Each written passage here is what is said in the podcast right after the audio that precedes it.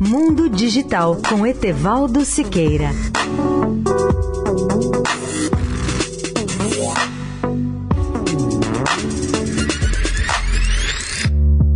Olá, ouvintes da Rádio Eldorado.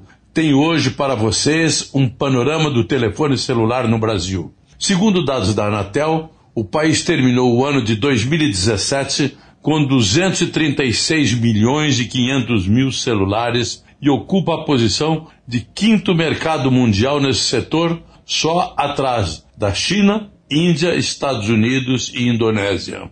A densidade atual do país é de 113,52 celulares por 100 habitantes, ou seja, o país tem mais celulares do que gente. E no estado de São Paulo, a média está próxima de 200 celulares por 100 habitantes, ou seja, dois celulares por habitante.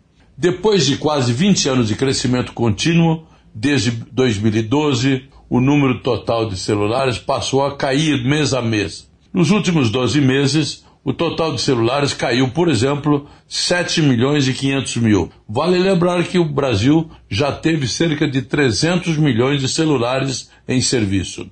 Por que acontece essa redução? É a pergunta que muitos fariam. A resposta é simples. Muitos assinantes que tinham dois ou mais celulares estão devolvendo pelo menos uma das suas assinaturas, porque agora eles podem usar o WhatsApp e falar praticamente de graça, independente do assinante, apenas consumindo dados. A Vivo tem hoje a maior fatia de mercado de telefonia móvel no país, com a participação de 31,69% do mercado. Em segundo lugar, vem a Claro com 29,96%. Em terceiro, a TIM com 24,79%, muito próximos um do outro, Claro e TIM. E em quarto lugar, a Oi com 16,47%. Por fim, um dado mais curioso.